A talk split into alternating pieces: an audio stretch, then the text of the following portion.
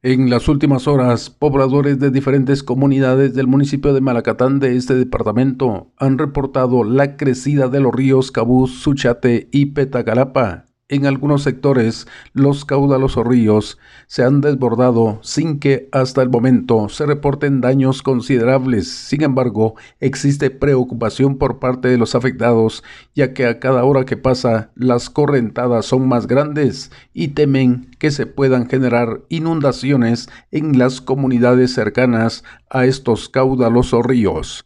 Desde Emisoras Unidas en San Marcos, informa José Luis Vázquez, Primera Noticias, Primera en Deportes.